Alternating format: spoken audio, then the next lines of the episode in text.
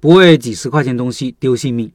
说说前两天遇到的一个暴躁老板，这是一个烧鹅店，开的时间不长，路过时正好快到饭点，看见橱窗里吊着一只只烧鹅，流口水了，想着打包一只带回家做菜吃。进店以后，看到除了烧鹅，还有烧鸭、五花肉，我说来个三拼吧，带回家吃。怎么卖的？老板回答三十八块钱一份。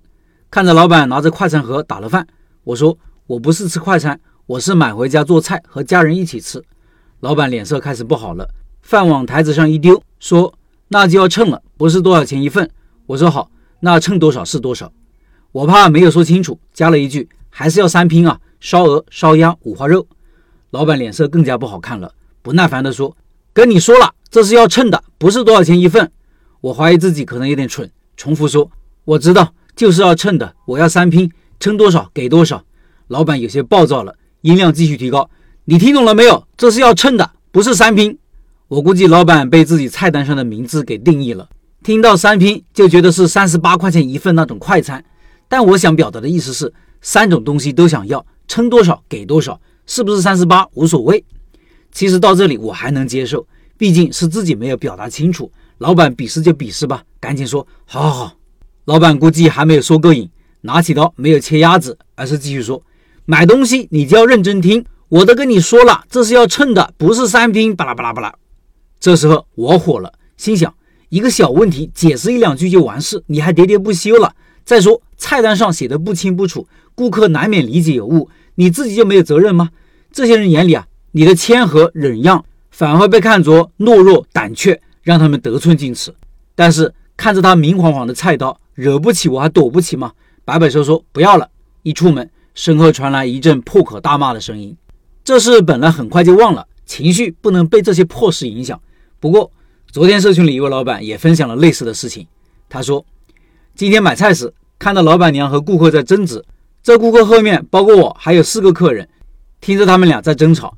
顾客说只要十块钱的凉拌菜，而老板娘最后给他调出来十四块，然后顾客只给了十块，老板不肯，说一定要十四块。顾客说：“我只要十元，你夹那么多，我不要了，就把那个菜还给老板。”老板说：“你不要也得要。”这老板把顾客给的十元收进去之后，然后把那顾客扔过来的那个凉拌菜也收进去了，也不还给顾客钱。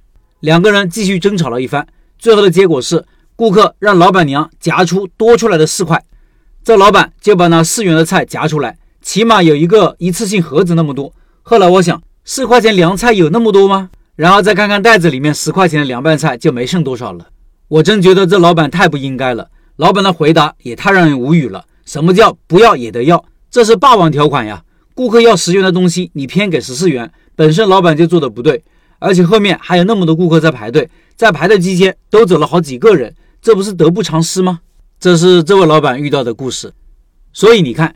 有些店倒闭是因为产品或者选址或者价格或者宣传等等这些客观的因素，但很多店的倒闭也可能是因为老板本人，他们要不懒惰懒散，要不不思进取思维落后，要不愚昧无知刚愎自用，他们不知道什么叫服务，更不知道什么叫顾客体验和顾客需求。